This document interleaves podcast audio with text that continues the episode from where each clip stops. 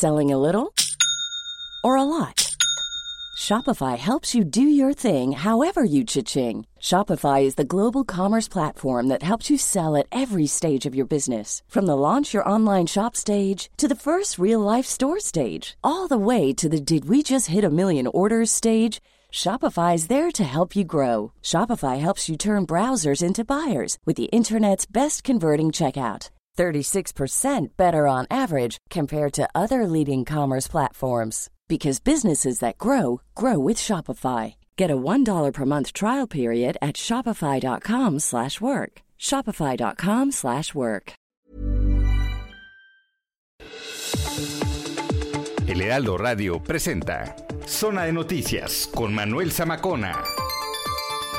Zona de Noticias, el epicentro de la información.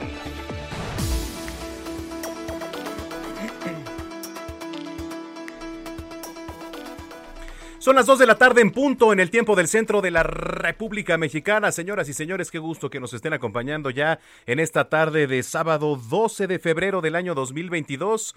12 de febrero, eh, un poco encapotado, a ratitos sale el sol, a ratitos los tapan las nubes, etcétera. Pero bueno, lo que sí es que estamos listos para llevarles a ustedes toda la información aquí a través de la señal de Heraldo Radio, aquí en Zona de Noticias. La frecuencia que usted sintoniza es el 98.5 de FM en el Valle de México, pero como siempre lo hacemos, saludamos con muchísimo gusto a los que nos escuchan a lo largo y ancho de la República Mexicana en las diferentes frecuencias locales de esto que es Heraldo Radio. Tenemos alcance de norte a sur, de sur a norte en toda la República Mexicana y en Estados Unidos por supuesto, también tenemos alcance en Houston, en Beaumont, en Texas, en Chicago, en Atlanta, que nos ven y nos escuchan a través de No Media Televisión y No Media Radio.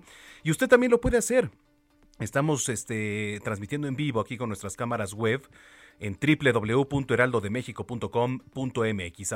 Se va usted a la sección de radio y entonces ahí puede ver nuestra transmisión completamente en vivo. Que por cierto, estamos desde Insurgente Sur 1271, Torre Carrachi, muy cerquita aquí del Metrobús Félix Cuevas, casi esquina con ese mismo eje que es eje 7. Bueno, pues a ver, eh, sin duda no podemos dejar pasar lo que ha ocurrido el día de ayer. Usted sabe, el presidente Andrés Manuel López Obrador exhibió, utilizó el espacio de la mañanera para exhibir los supuestos sueldos, ¿no? Y digo supuestos porque el propio periodista Carlos Loret de Mola ha dicho que esos no son sueldos, que son inflados, pero en fin, lo que sí es que se utilizó ese espacio, que es la mañanera, para exhibir los sueldos. Algo que no se, no se debió haber hecho por muchas razones. En la primera porque es ilegal, comenzando por ahí. Comenzando por ahí porque es ilegal. Y la segunda porque qué clase de mensajes está dando desde la presidencia de la República a todos los comunicadores del país. Que entonces el periodismo de investigación que se quiere hacer está obstaculizado. Se está tratando de dar un mensaje de amordazamiento a la libertad de expresión. Ayer se hizo, un, se hizo un ejercicio muy interesante, el cual celebro muchísimo. Más de 65 mil personas conectadas al mismo tiempo en una red social muy importante que es Twitter entre actores, entre cantantes, entre políticos, entre sociedad civil. Lo más importante también es que estuvimos unidos ahí el gremio periodístico para alzar la voz. Para alzar la voz de la inconformidad que estamos sintiendo. ¿Nos sentimos agredidos? Sí, nos sentimos agredidos, efectivamente. Y hay que decirlo con todas sus letras. Nos sentimos agredidos por lo que ocurrió, por cómo se exhibió en la mañanera y por el trasfondo que lleva el mensaje sobre todo porque estos abusos, desde el poder y desde la cúpula, utilizar todo el sistema para recargarlo y descargarlo además ante alguien, exhibiéndolo, no se vale. No se vale, así que toda nuestra solidaridad con el gremio periodístico y más en tiempos en donde van récord ¿eh? de periodistas asesinados en nuestro país. Seis en lo que va del año y no hemos llegado ni a la mitad del mes de febrero. Ahí la pongo. Aplaudo mucho, celebro. Fue un viernes, como muchos lo describieron, diferente, para los medios de comunicación, pero ahí estuvimos y vamos a estar presentes. Agradezco mucho y celebro a todos mis compañeros periodistas, a todos mis compañeros periodistas quienes alzaron la voz y estuvieron participando en este foro. Muchas, muchas gracias y a ustedes también por los mensajes de solidaridad, no nada más para con un periodista, a quien le mando un sincero abrazo, sino para con todo el gremio. Bueno, pues tenemos un gran programa. Eh, vamos a comenzar con el resumen de noticias cuando son las 2 de la tarde con 4 minutos. Les saluda Manuel Zamacona y esto es lo más importante generado al momento. Ayer el presidente Andrés Manuel López Obrador exhibió los supuestos sueldos del periodista Carlos Loret de Mola. Lo anterior luego de que el periodista publicó recientemente que el hijo mayor del mandatario José Ramón López Beltrán vive en una casona en Houston, Texas. No sé si tienes una hojita que te mandé hoy de lo que gana Loret. Esto es lo que gana Loret, lo que ganó el año pasado. Pero lo que me llama mucho la atención, y me lo va a tener que aclarar Televisa, los directivos de Televisa, es que se supone que ya Loret no está en Televisa y le dieron 11 millones 800 mil pesos el año pasado.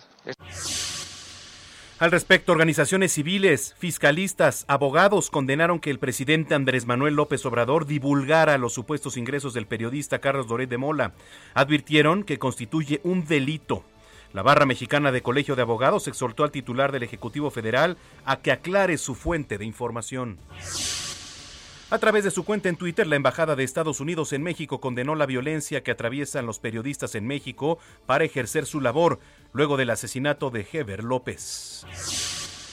Más noticias, esta mañana fueron trasladados al penal de Tavivet, allá en Tlacolula, Oaxaca, las dos personas detenidas la noche del jueves por su probable responsabilidad en el asesinato del periodista Eber López, quien fue asesinado al recibir cinco impactos de bala en su oficina la noche del jueves. De gira por Hermosillo, Sonora, el presidente López Obrador indicó que va a concluir su gobierno en septiembre de 2024 si la naturaleza, el creador y el pueblo lo respalda en la consulta de revocación de mandato en abril de este año. En los últimos cinco días, Colima ha reportado balaceras narcomantas, ejecuciones vinculadas también a la disputa de dos grupos criminales por el control en la entidad. Esta madrugada hubo tres homicidios, por lo que las actividades comerciales y recreativas cierran. Y qué tristeza decir esto, ¿eh? Por los homicidios. Y por todo lo que le estoy platicando, están cerrando los lugares recreativos para estar en familia antes de las 11 de la noche. Ricardo Monreal, coordinador parlamentario de Morena en el Senado, dio a conocer que en la Cámara Alta se realizarán una serie de foros en materia de seguridad, donde participará el Gabinete de Seguridad.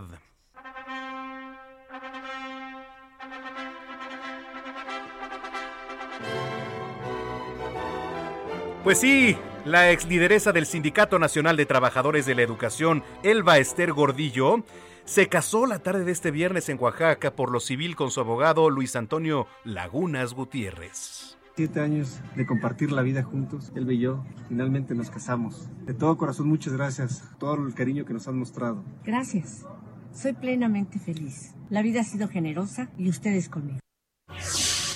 Bueno, imagínese al abogado también, ¿no? Qué barbaridad.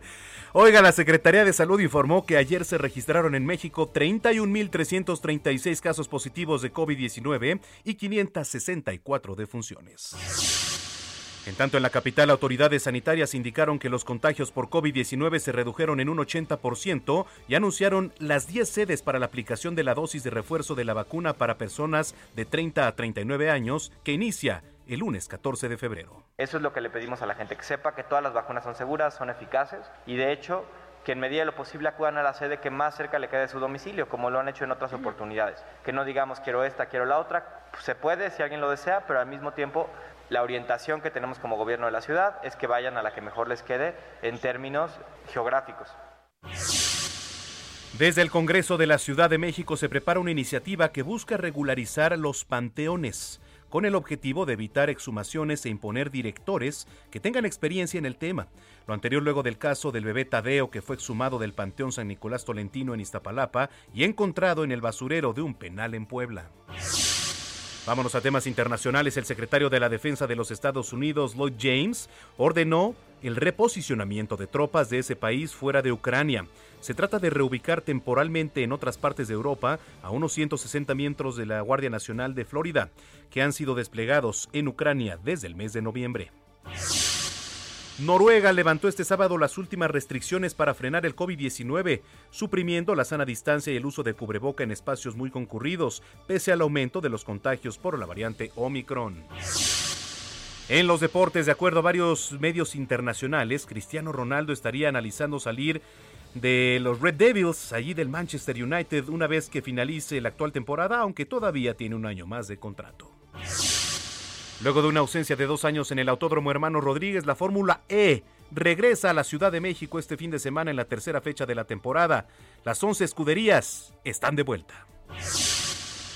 Vamos en estos momentos a conocer las condiciones del clima con la meteoróloga, con el meteorólogo Roberto Rodríguez. Vámonos con él, ya está en la línea telefónica. Roberto, adelante. Vámonos ahorita hasta el Servicio Meteorológico Nacional para conocer las condiciones del clima. ¿Ya está Roberto? bueno, ahorita lo vamos a tener. En la vialidad, en la vialidad nos vamos a enlazar con mi compañero Gerardo Galicia también, en unos minutos que nos va a informar, porque comenzaron las compras del 14 de febrero y en el centro histórico también está bastante lleno. Él anda en el mercado de Sonora. Y yo no sé qué anda haciendo en el mercado de Sonora porque la verdad es que este mercado pues se caracteriza por vender muchas cosas esotéricas, etcétera. Quizá usted quiera hacer algún tipo de amarre, que lo limpien, ¿verdad? Para que le llegue el amor. Un buen baño con miel, con leche, quizá. No lo sé. Ahorita que nos explique nuestro compañero Gerardo Galicia. Adelante, Jerry, ¿dónde andas, por favor? Mi querido Manuel, excelente tarde. Y fíjate que ya recorriendo la zona centro de la capital, un perímetro que ya poco a poco comienza a saturarse de vehículos y van a utilizar arterias como el eje 1 Oriente Anillo de Circunvalación, Fray Servando Teresa de Mier, ya van a encontrar largos rezagos en semáforos y el cruce constante de personas. Y de hecho ya han planeado llegar al mercado de Sonora para poder eh, conseguir o comprar algún peluche van a encontrarse con saturación de vehículos y de hecho ya el estacionamiento completamente repleto de personas, no cabe un solo alfiler y es que prácticamente el mercado de Sonora, mi querido Manuel, se ha convertido en la capital del peluche. Tenemos a cientos y cientos de personas tratando de conseguir un bonito regalo para el próximo 14 de febrero. Hemos encontrado precios muy variados, entre los 50 y hasta los 800 pesos, depende del tamaño del muñequito que se quiera comprar, incluso algunas playeras que eh, se ofertan ya entre los 100, 120 pesos. Así que si tienen planeado visitar este mercado, háganlo con tiempo, ya está completamente saturado de personas y no cabe un solo alfiler. Y por lo pronto, me quiero Manuel, es el reporte y vamos a seguir muy, muy pendientes. Oye, y por cierto, ese mercado también se caracteriza por vender productos esotéricos, ¿no? Muy solicitados en estas fechas. Exactamente, si el amor de su vida no les hace caso, tal vez un amarre, mi querido Manuel. Un amarre. podría funcionar. Un baño de miel, ¿no? Una limpia para que también llegue el amor. Entonces, puede hacer muchas cosas. Muy bien. La vela sí, roja. preferencia, un, baño y una buena perfumada también puede funcionar. Eso siempre, eso siempre pega, mi querido Jerry. Muy bien. Pues estamos pendientes. Gracias. Con todo gusto, excelente tarde. Gerardo Galicia en las calles de la capital. Y en el Servicio Meteorológico Nacional se encuentra Roberto Rodríguez, a quien saludo con mucho gusto. Adelante, Roberto. Manuel, ¿cómo estás? Muy buenas tardes del Servicio Meteorológico Nacional de la CONAGUA, es un gusto saludarlos. Pues efectivamente estamos estimando durante este fin de semana que el Frente Frío número 29, que ya nos está afectando lo que es la parte noreste de la República Mexicana, su masa de aire polar y la entrada de humedad, será por el arrastre de una corriente en chorro subtropical, provocará un nuevo descenso de temperaturas en gran parte del país, lluvias fuertes a puntuales intensas en el noreste, oriente y sureste del territorio nacional, evento de norte fuerte e intenso en el litoral del Golfo de México, la península de Yucatán e en el Golfo de Tehuantepec, así como probabilidad para la caída de nieve o aguanieve en zonas montañosas del noreste, centro y oriente de México.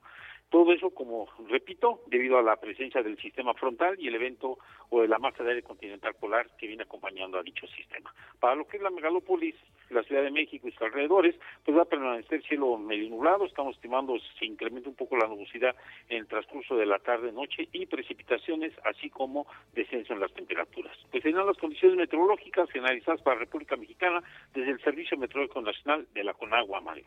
Muchas gracias, Roberto. No, al contrario, un gusto saludarlos. Igualmente, Roberto Rodríguez, desde el Servicio Meteorológico Nacional de la Comisión Nacional del Agua.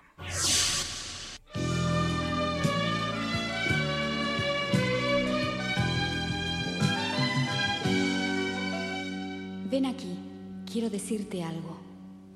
A esa que te aparta de mí, que me roba tu tiempo, tu alma y tu cuerpo, te dile ¿Qué quieres? Que venga. Bueno, esas rolas, ¿verdad? El próximo 27 de marzo, los hermanos Lucía y Joaquín Galán, Pimpinela, el dueto más importante de Hispanoamérica, regresa a México y por la puerta grande, ¿eh?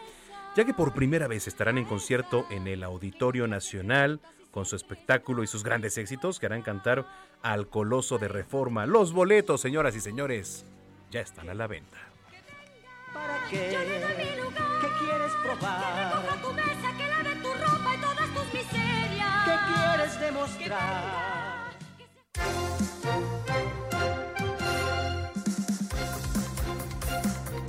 Son las 2 de la tarde con 14 minutos. Este fue el resumen de noticias, lo más importante. Vamos a entrar de lleno con la información a detalle. El presidente López Obrador se encuentra de gira en Hermosillo, Sonora. Vamos con Paris Salazar, que lo está siguiendo de cerca. Adelante, Paris tardes, Manuel, amigas, amigos del Heraldo de México. En Hermosillo, Sonora, el presidente Andrés Manuel López Obrador confió en que concluirá su gobierno en septiembre de 2024 si la naturaleza, el creador y el pueblo lo respaldan en la consulta de revocación de mandato de abril de 2022. El, la declaración la hizo a dos meses de que se realice la consulta de revocación del mandato el 10 de abril y pese a la vez establecida por la convocatoria del Instituto Nacional Electoral.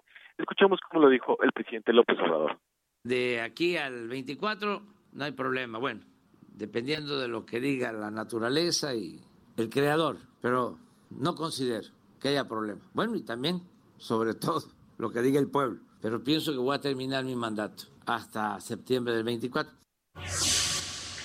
En la supervisión del estadio Héctor Espino en Hermosillo, Sonora, López Obrador reveló que se reunirá con el comisionado de las grandes ligas, Rob Manfred, para recibir asesoría que sirva para garantizar la continuidad del proyecto de bachillerato deportivo que impulsa el gobierno de México. Escuchemos al presidente López Obrador.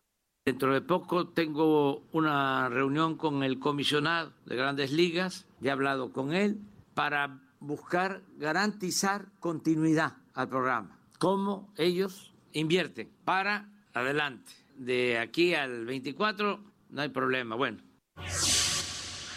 Explicó que al igual que el escritor cubano Leonardo Padura y el cantante René de Calle 13, él tenía el ser tenía el sueño de ser un beisbolista profesional de las grandes ligas. Contó que él tenía facultades para el béisbol y que sus amigos se lo reconocían, pero dijo que su camino no era el béisbol, sino la política y a eso dedicó su vida. Vamos a escuchar cómo lo dijo el presidente López Obrador. Mi sueño era jugar béisbol desde la edad de ustedes, desde antes, con guantes de trapo. Nosotros hacíamos los bats de ramas de árboles, pelota de hule. Todavía no era, no era yo este ni candidato. Y me reconoció. Valdivia se pide. Oye, Andrés Manuel. Y yo pensé que ibas a ser pelotero de grandes ligas. Y mira, vas a ser presidente. En el evento, el presidente López Obrador consideró que el escritor cubano Leonardo Padura debe recibir el Premio Nobel de Literatura por sus obras. Vamos a escuchar cómo lo dijo el presidente López Obrador. Gran literato, que si hay justicia, no lo quiero perjudicar, pero él sería merecedor al Premio Nobel de Literatura. Tiene unas novelas extraordinarias, este hombre. Ah, bueno, este creo que se cayó tanto la comunicación. Pues déjeme le platico que el programa al que se refería Andrés Manuel López Obrador es eh, lo que tiene que ver con Proveis, este apoyo para los jóvenes, talento, que por cierto ya se han firmado este, en lo que fue de 2021 y parte de 2022, por lo menos a cuatro en grandes ligas. París, adelante con el reporte. Sí, Manuel, y en esos momentos el presidente López Obrador se traslada a Punta Chueca, donde sostendrá una reunión con las autoridades del pueblo Seri, y más tarde realizará una supervisión en el puerto de Guaymas, y por la noche se va a trasladar a Ciudad Obregón, donde, donde va a dormir, ya que mañana tendrá dos eventos en esa ciudad. Manuel, es la información que le tengo. Muchas gracias, París.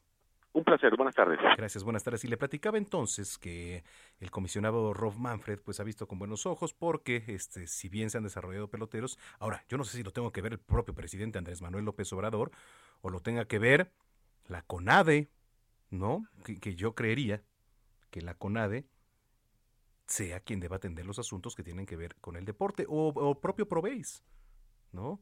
Creo que el presidente se debe enfocar a otros asuntos como lo que tiene que ver con los periodistas asesinados, como lo que tiene que ver con la inseguridad. ¿Qué pasa en Zacatecas, en Tamaulipas, en Colima? En Colima no para la inseguridad. ¿eh? Esta madrugada fue la sexta jornada consecutiva con hechos violentos. Platícanos, Marta de la Torre, por favor, tú que estás allá en Colima. Hola, ¿qué tal? Buenas tardes. Efectivamente, pues ya por sexta noche consecutiva se han registrado hechos violentos aquí en Colima y no solamente en la noche, también en el día, déjame decirte, porque bueno, incluso eh, a lo largo de este sábado también se han registrado pues homicidios, balaceras, personas heridas eh, con armas de fuego y es que, por ejemplo, eh, anoche y eh, en la en la madrugada se registró un homicidio, por ejemplo, en la calle Nuevo León, casi esquina con Monterrey esto en la colonia Cuauhtémoc, en el municipio de Colima, aquí en la capital del estado. También en las calles de Motolina y Daniel Arias, en la colonia Fátima, también del municipio de Colima, pues un hombre murió y tres personas resultaron heridos, los cuatro pues fueron agredidos a balazos e incluso pues se dio a conocer que fueron trasladados al hospital, pero cuando uno de ellos iba llegando pues finalmente falleció. También en Tecomán otro hombre falleció y un, uno más resultó herido de gravedad en la colonia San Isidro y en Manzanillo a lo largo de este día, desde la noche hasta este esta tarde se han registrado al menos dos homicidios. Se vive desde la madrugada de lunes pues este incremento de la ola de violencia que a decir de la gobernadora Indira Vizcaíno Silva eh, con de acuerdo a información eh, que tienen de inteligencia pues estos eventos se debe precisamente a la pugna que hay entre dos grupos del crimen organizado que anteriormente pues trabajaban juntos pero actualmente ya tienen y se está dando precisamente este enfrentamiento. Por lo pronto la Fiscalía General del Estado ya confirmó que de lunes a viernes se registraron 16 homicidios así como un secuestro y bueno también se ha registrado el hallazgo de restos humanos así como diversas cartulinas con mensajes amenazantes. Informarte que ayer se dio a conocer que por lo menos en el municipio de Villa de Álvarez donde se han suscitado una gran cantidad de hechos violentos, la alcaldesa eh, este, Esther Gutiérrez y los empresarios de ese lugar pues llegaron a un acuerdo para limitar sus horarios de operación, es decir, que los bares, eh, eh, todos los centros nocturnos, así como los restaurantes, estarán dejando de trabajar este viernes, sábado y domingo hasta las 10 de la noche, precisamente pues para evitar exponer a los ciudadanos y a los trabajadores de estos lugares para pues eh, que se queden en, en, su casa, esto sin que sea obligatorio, es decir, hay operativos, pero a nadie mandan de manera obligatoria a su casa, pero pues sí prácticamente ya desde los primeros días de este de, esta semana los ciudadanos han dejado de salir a las calles eh, durante la noche y durante la madrugada, precisamente por este ambiente de violencia que se vive y bueno, pues eh, quienes lo hacen lo hacen con mucho cuidado y pues también con mucho nerviosismo por toda esta situación que se está viviendo. Es la información desde Colima. Qué barbaridad. Bueno, estamos al pendiente, Marta de la Torre. Muchas gracias. Gracias, Manuel. Buenas tardes. Buenas tardes. Desde Colima nos vamos a la Verde Antequera, en Oaxaca. Presuntos asesinos del periodista Ever López son trasladados a un penal de Oaxaca. Roosevelt Salgado, te saludo con mucho gusto. Adelante. ¿Qué tal, Manuel? Buenas tardes. Comentarte que efectivamente el día de hoy por la mañana los eh, presuntos eh, eh, delincuentes, los que pudieron haberle arrebatado la vida a, a Ever López Vázquez, el reportero en el puerto de Salina Cruz, fueron trasladados en un fuerte operativo de seguridad vía aérea al penal de Tanivet en Tlacolula. Eh, estas dos personas fueron detenidas en la noche del jueves por su probable responsabilidad en este asesinato. Alrededor de las seis de la mañana de este sábado fue el traslado en un helicóptero eh, los dos eh, presuntos asesinos del comunicador. Se trata de Ricardo GR y Ricardo S., quienes habían sido puestos a disposición de la Fiscalía del Estado el pasado jueves al ser detenidos en una persecución por parte de la Policía Municipal de Salina Cruz tras la ejecución del periodista. El, comunicador fue asesinado, recordar, al recibir cinco impactos de bala en su oficina en el centro de Salina Cruz la noche del jueves. Ayer fueron velados sus restos y hoy en escasos minutos, ya a las tres de la tarde, saldrá el cortejo fúnebre hacia la iglesia de la Santa Cruz en Salina Cruz y después serán depositados sus restos en el Panteón eh, Municipal. La tarde de ayer también, Manuel, eh, comentarte que integrantes de medios de comunicación, amigos y compañeros de Eber López se presentaron ante las oficinas de la Fiscalía de Oaxaca en Salina Cruz para hacer entrega de un documento y exigir la aplicación de la justicia. Manuel, es mi reporte. Bueno, pues estaremos muy pendientes de la información. Te agradezco mucho el reporte, Roosevelt. Buenas tardes, Manuel. Saludos. Buenas tardes, Roosevelt Rasgado, desde Oaxaca. Bueno, mire, regresando de la pausa, le voy a platicar porque detuvieron al exsecretario de Seguridad Estatal de San Luis Potosí. Ya nos va a platicar nuestro querido Pepe Alemán allá desde San Luis Potosí. Y nuestro compañero Carlos Navarro nos va a platicar porque autoridades de la Ciudad de México definieron 10 sedes para la vacunación de refuerzo a personas de 30 a 39 años. Hay más vacunas. Hay más vacunas y bueno, quizá más sedes. Más sedes, vacunas siempre hay, pero el tema son las sedes Se las voy a platicar. Oiga, mientras tanto, iniciamos con la selección musical de este sábado con uno de los temas que más ha sonado en las últimas semanas y se trata de Let Somebody Go. Dejar ir a alguien, de Coldplay y Selena Gómez, ya que el pasado martes 8 de febrero se estrenó el videoclip de esta canción, tercer sencillo de Music of the Spurs, noveno álbum de la banda de rock británica, y con esto nos vamos a la pausa, aquí en Zona de Noticias. Volvemos.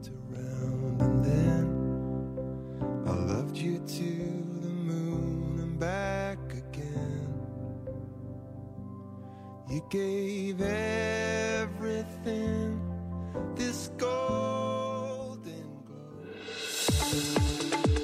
Vamos a una pausa y regresamos con Manuel Zamacona a Zona de Noticias por Heraldo Radio. Heraldo Radio, la HCL se comparte, se ve y ahora también se escucha. Ya estamos de vuelta. Zona de Noticias con Manuel Zamacona.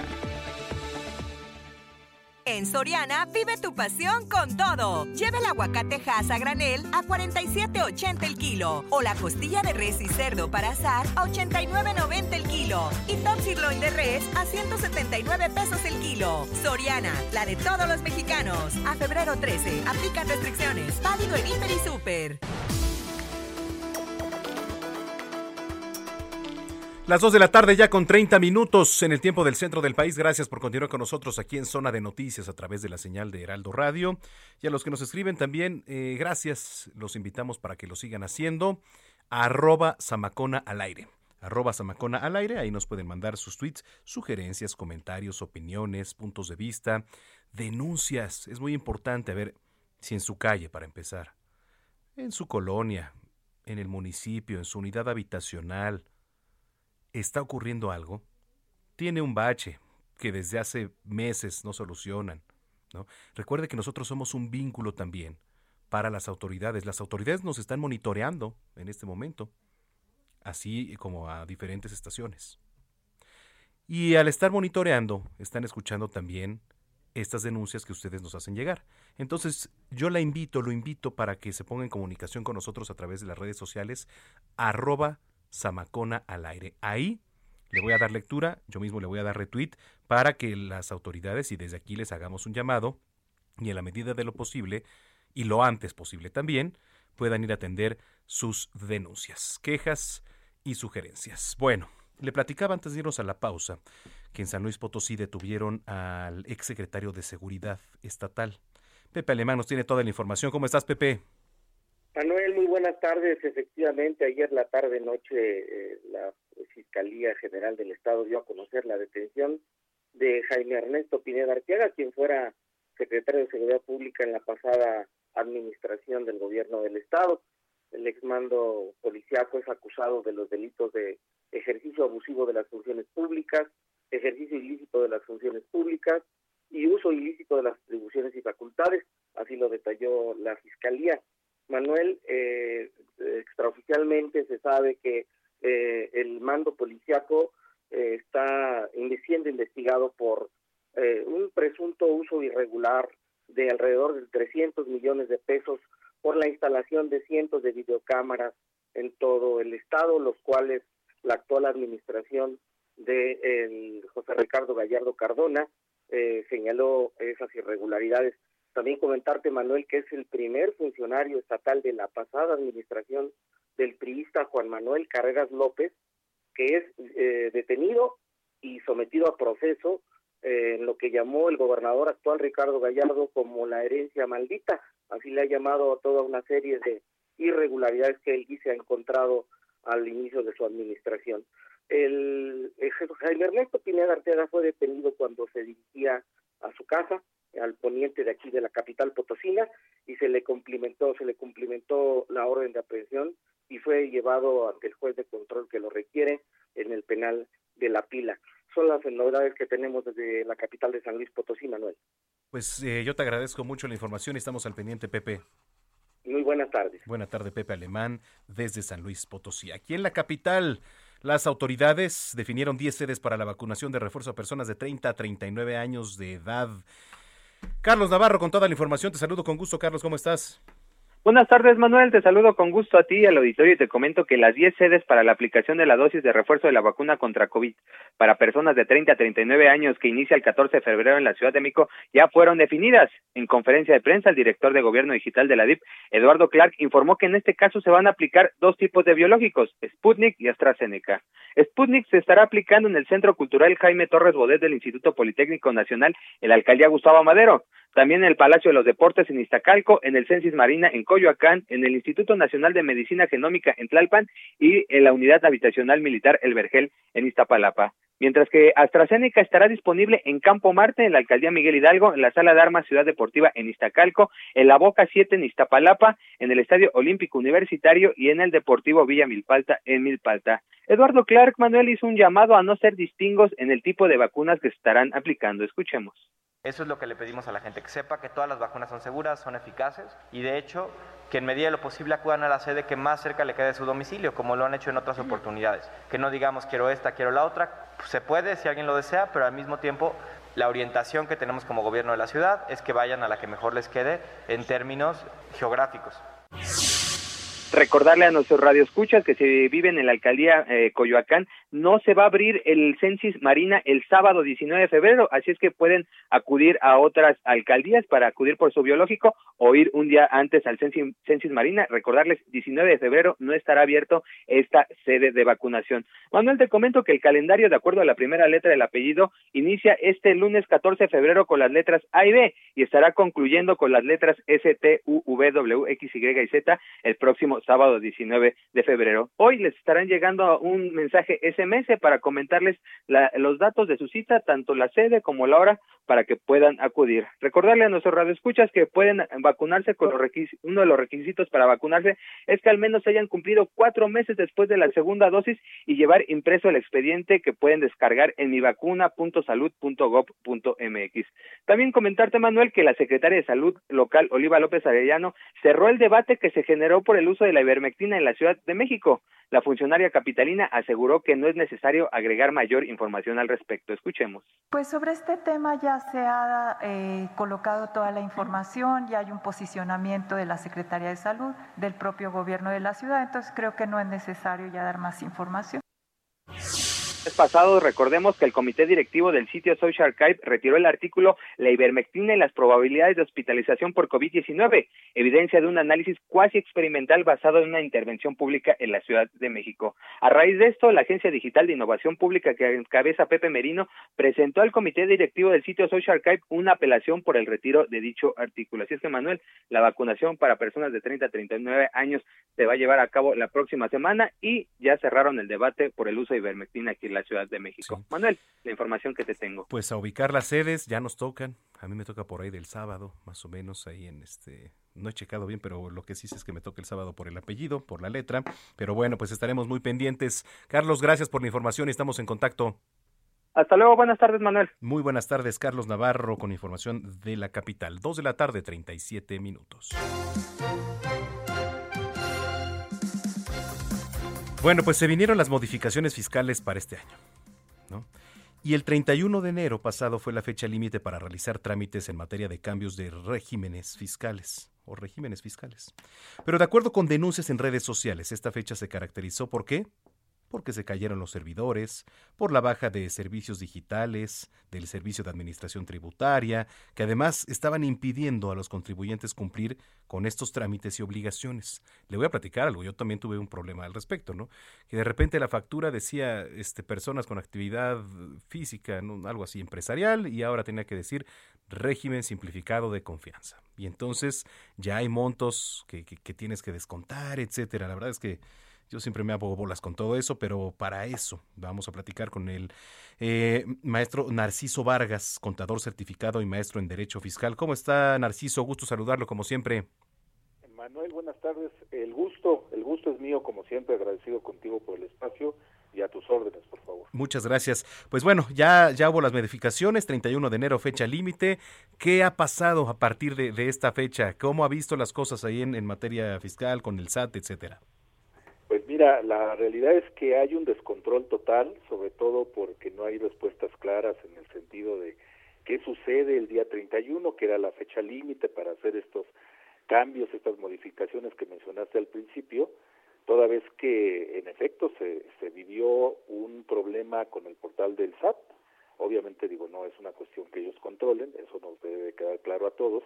Sin embargo, la afectación fue para muchos contribuyentes que, pues siendo el último día en que tenían que optar por un régimen o por otro, pues no pudieron hacerlo, no solamente en ese caso, sino también al momento de presentar declaraciones o de querer timbrar algún CFDI, como comentaste, me parece fue tu caso, eh, el portal tenía, bueno, sigue teniendo muchos fallos, está en una etapa de ajuste, eso nos, nos queda claro a la mayoría de los que estamos en la práctica, pero insisto, al día de hoy lo que no hemos visto es un posicionamiento claro por parte de la autoridad en el sentido de si va a ampliar la fecha para poder hacer este cambio para aquellos que no lograron hacerlo, bajo el enfoque de que el portal fue el que tuvo estos fallos e impidió a muchos poder hacer el trámite de manera adecuada. Y eso fue un problema, ¿eh? porque hasta ahorita todavía la gente, y mucha de ella está sufriendo, porque no sabe qué hacer, si cambiarse al, al reciclo, que ya no se puede, ¿no? Creo que ya está, hasta el 31 fue la fecha límite para Pero ¿qué diferencia, por ejemplo, el reciclo a las personas que estaban antes con otro régimen, contador, este contador? Eh, sí, Manuel, como no, con mucho gusto. Mira, el, el cambio principal en materia de impuestos sobre la renta es el hecho de que ya no requiero, eh, para efectos del cálculo, tener los FDI de las erogaciones que yo hago, toda vez que en este nuevo régimen el impuesto se calcula con una tabla que va del 1% hasta el 2.5% y se aplica directo al ingreso cobrado.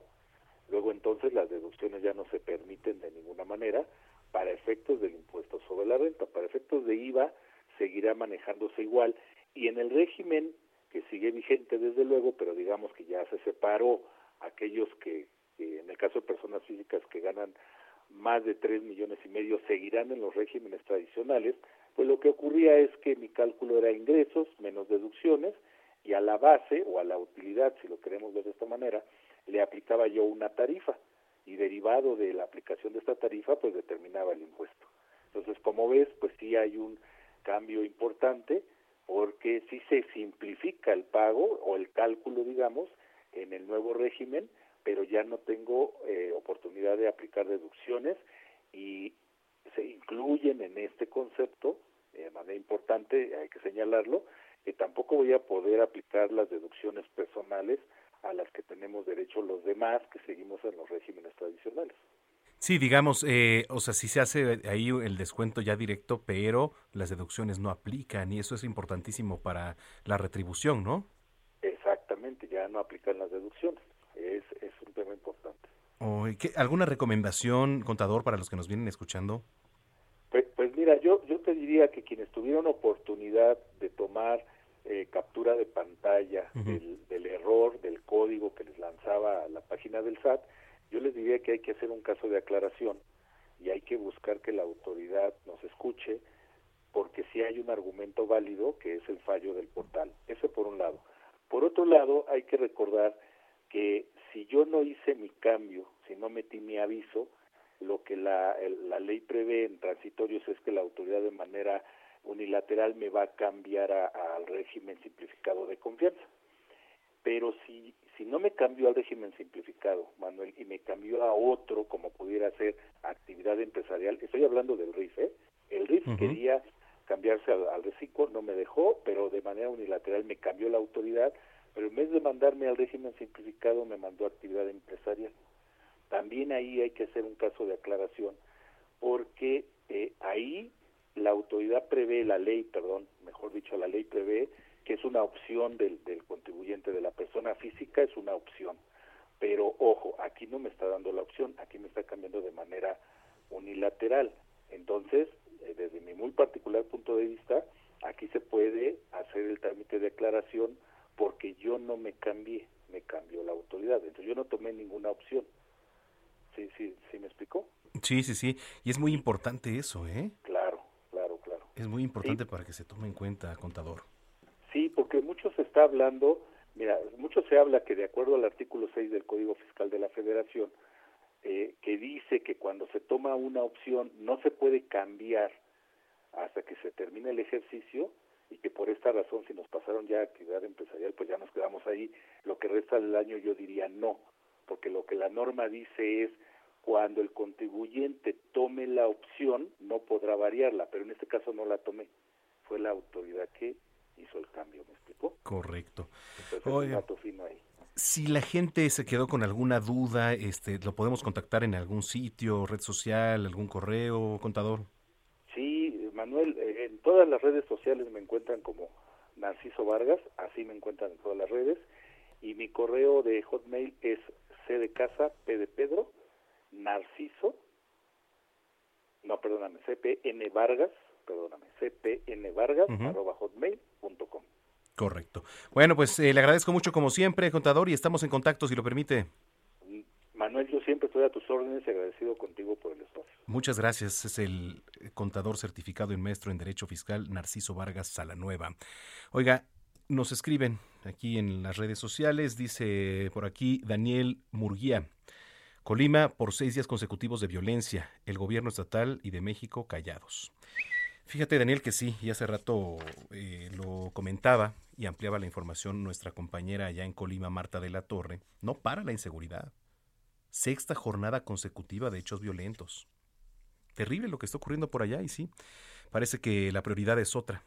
Parece que la prioridad es otra, enfrascarse en una guerra, en una guerra directa con un periodista. Y mira, por aquí Saúl Rabiela dice de que en algunos núcleos privilegiados en el periodismo dejó de ser un oficio de servicio e interés público y se convirtió en un negocio.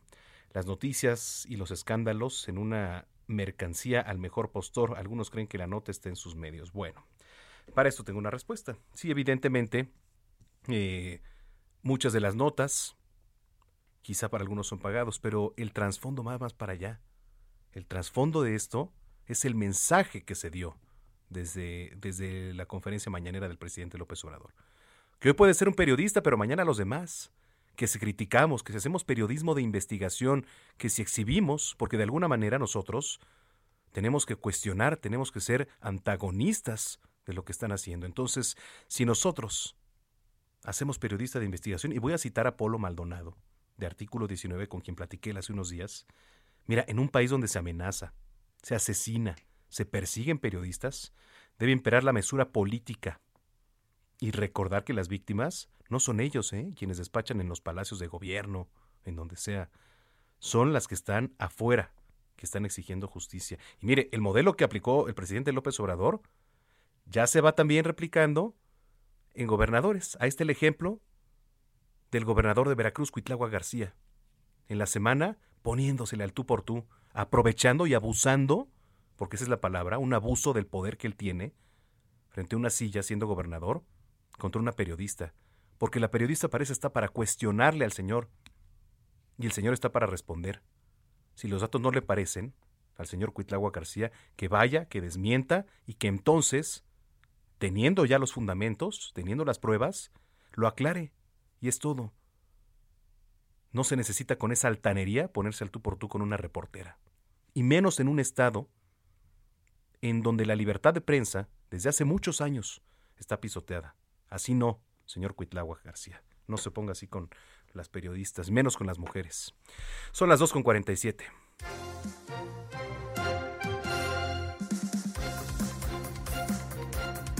Oiga, bueno, otros temas ya. Vamos a relajarnos tantito. Eh, se viene el Super Bowl mañana. Ya se viene el Super Bowl. Yo le quiero preguntar y escríbanos en redes sociales a quién le va. Yo voy, la verdad, con los, con los Rams. Yo voy con Los Ángeles. Aquí vamos a hacer quizá algún eh, pronóstico. Pero bueno. Vamos a ir con Armando Corona, él es periodista deportivo y conductor del programa Plan de Juego en el Heraldo Radio Guadalajara. Saludos hasta la Perla Tapatía a todos los que nos escuchan allá en el 100.3. Mi estimado Armand, ¿cómo estás? Qué gusto saludarte. Hola Manuel, soy Santiago Corona, tu servidor. Santiago, es que aquí me pusieron Armando. Santiago, ¿cómo estás?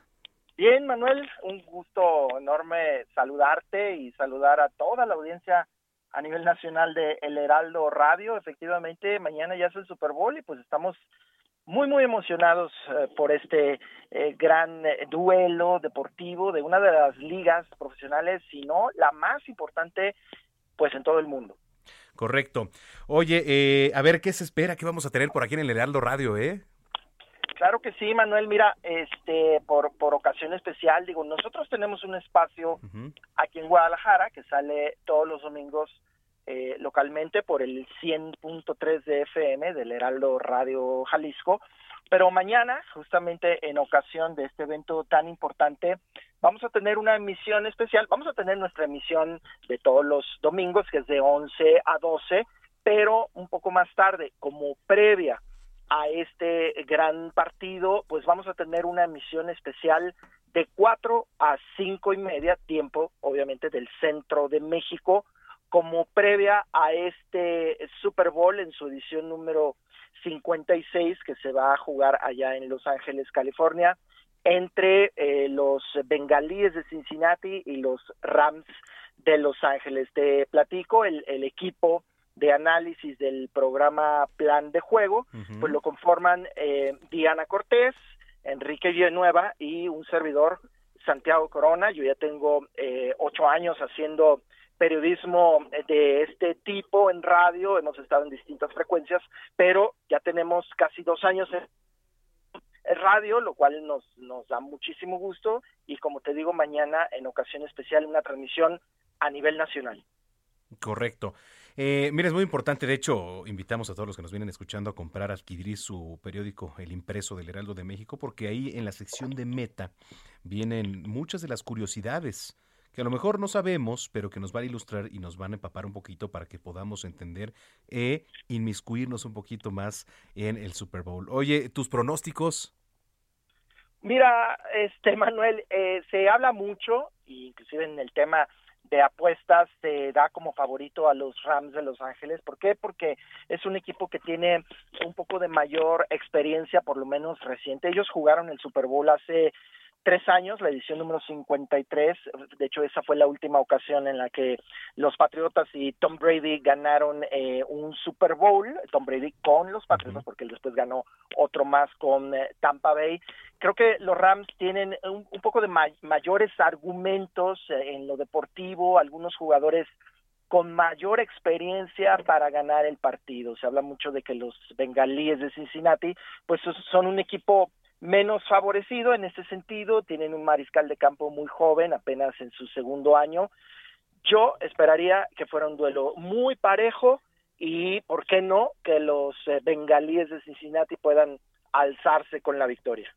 Sí, fíjate que sí, este, te digo, yo voy con los Rams, la verdad, por Stafford, que creo que ya se lo merece, pero también Burrow, por ahí es, es un chavo que no hay que descuidarlo, yo creo que va a estar bueno, y a ver si podemos hacer un, enlace previo. Aquí vamos a estar de 2 a 4, pero para, para estar nutriendo, para estar rebotando y también para estar este pues en comunicación previa al Super Bowl, ¿no, Santiago? Por supuesto, Manuel, hay mucho de qué hablar. Eh, previo a un juego como este hay muchísimas estadísticas del fútbol americano, siempre se manejan muchos datos, este, números, datos históricos, entonces por supuesto que con todo gusto eh, podemos platicar.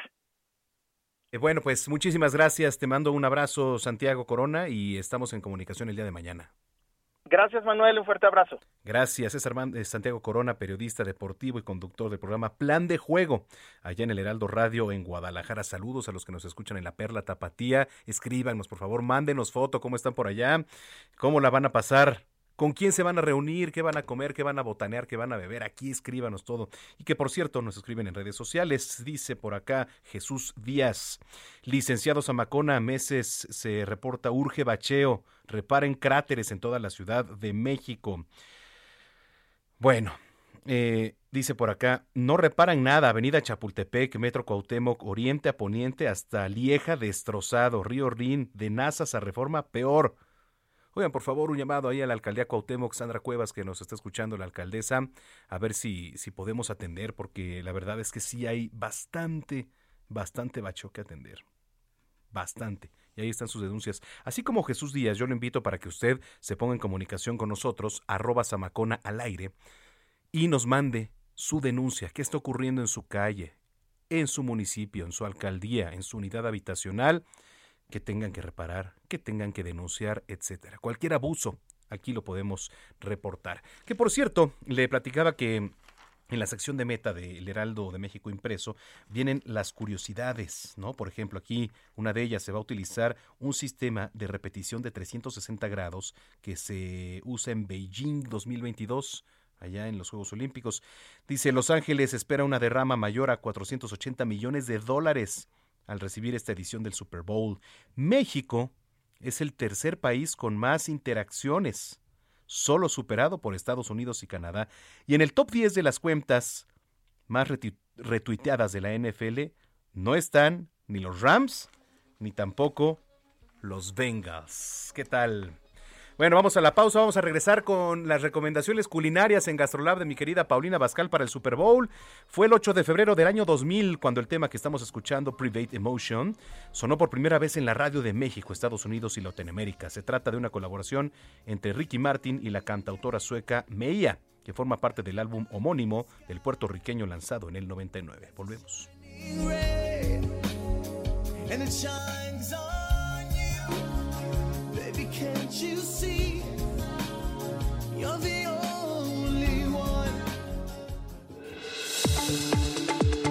Vamos a una pausa y regresamos con Manuel Zamacona a Zona de Noticias por Heraldo Radio.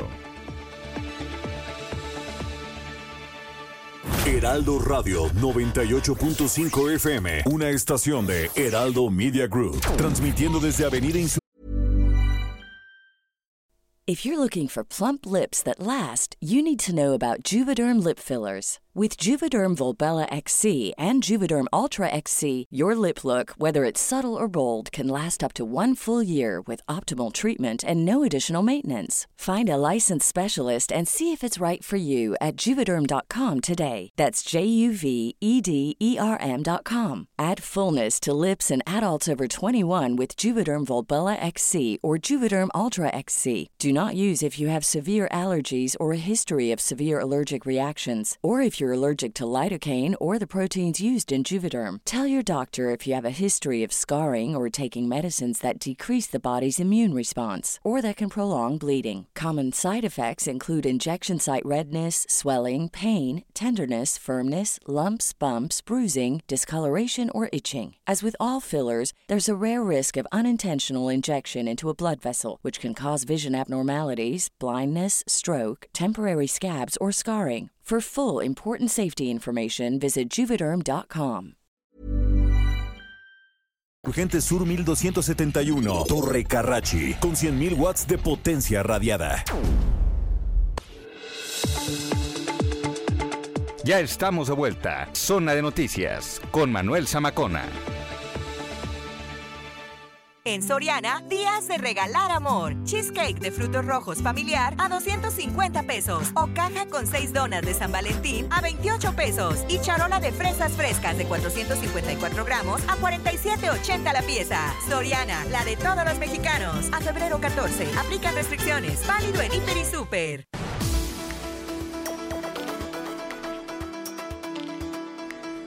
Son las 3 de la tarde en punto en el tiempo del centro de la República Mexicana. Gracias por continuar con nosotros aquí en Zona de Noticias a través de la señal de Heraldo Radio. La frecuencia que usted sintoniza es el 98.5 de FM en el Valle de México.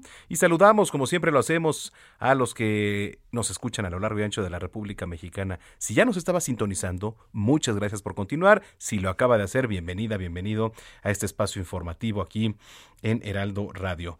Este, síganos escribiendo, por favor Síganos escribiendo en las redes sociales, hay bastantes comentarios, denuncias, opiniones. Arroba Zamacona al aire, dice Guillermo Muñoz. Te felicitamos por, su, por tus conceptos solidarios para Carlos Loret.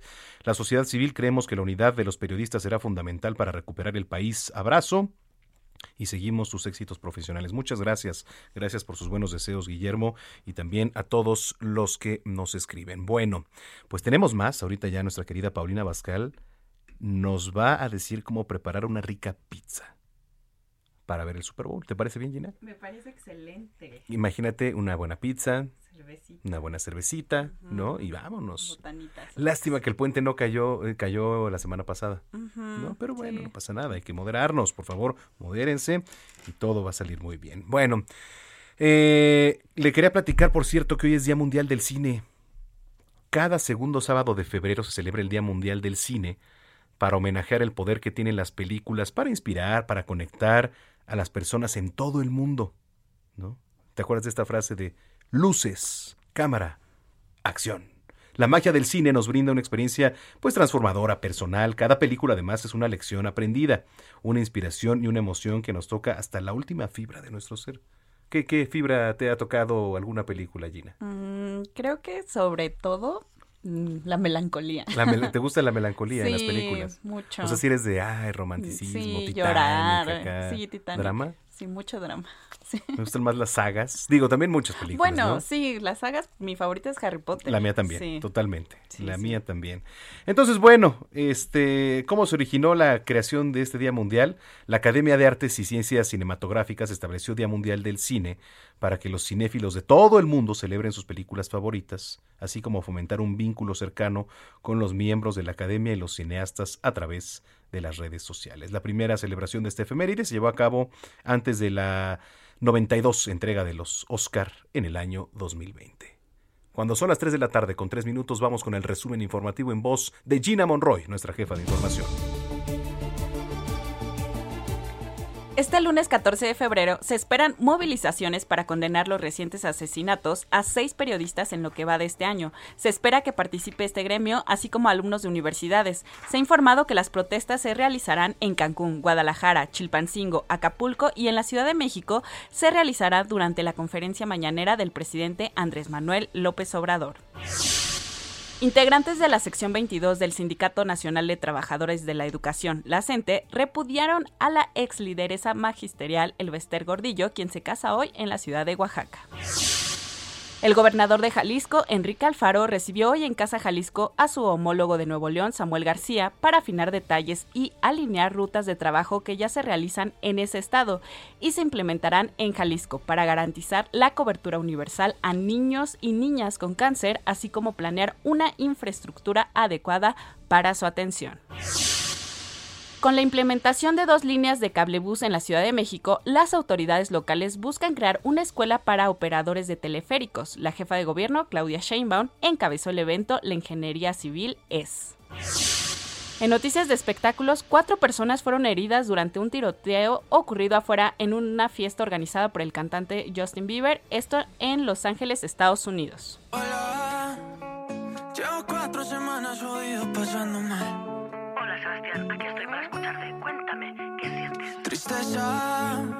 Se fue un lunes y el jueves la vieron con otro man. Eso duele, cariño, pero deberías estar tranquilo. Tienes que rehacer tu vida. He intentado que me, pero desde que se fue mi vida. Bueno, Manuel, ¿qué tal esta canción? Se llama Melancólicos Anónimos. ¿Es Yatra? sí, es Sebastián Yatra, mi novio. Mira, yo nada más tengo dos novios, A que ver. es Sebastián Yatra y Carlos Rivera. Pues nada más. Ah, que le está yendo muy bien con Este, José el Soñador. José el Soñador. Que también ¿Ya lo fui fuiste, a ver. verdad? Sí, ya No, lo fui a pues ver. Función estreno y todo. Ya, ya es cliente. Pues nos dieron boletos y se los quedó seguro. No. he preguntado, pero seguro ni nos dijo. No, José el Soñador me invitó mi buena amiga, a quien le mando saludos. A ver, ¿cómo se llama tu amiga? Itzel de la producción de Sergio Lupita. con Ah. Las destacadas. Así Entonces es. fue ella las que se lo dieron. No, me invitó. Ah. Entonces, eh, bueno, fuimos a ver allá a Carlos Rivera, pero estamos hablando de Sebastián Yatra porque este 23 y 24 de febrero tendrá lugar en el Auditorio Nacional el concierto de este colombiano, mientras que en el Auditorio Telmex en Guadalajara el 26 de febrero. Fíjate que Yatra tiene una nominación al Grammy, así como una nominación a Mejor Banda Sonora por su canción Dos Oruguitas de la película Encanto. ¿Dos qué? Oruguitas, Ah. así se llama. No, está bien. Ah, de la película Encanto de Disney. Muy bien. Así es. Gracias, Gina. ¿Dónde te No, ¿de seguimos? En arroba Ginis28. En Twitter. En Twitter. Muy bien, gracias. Gracias.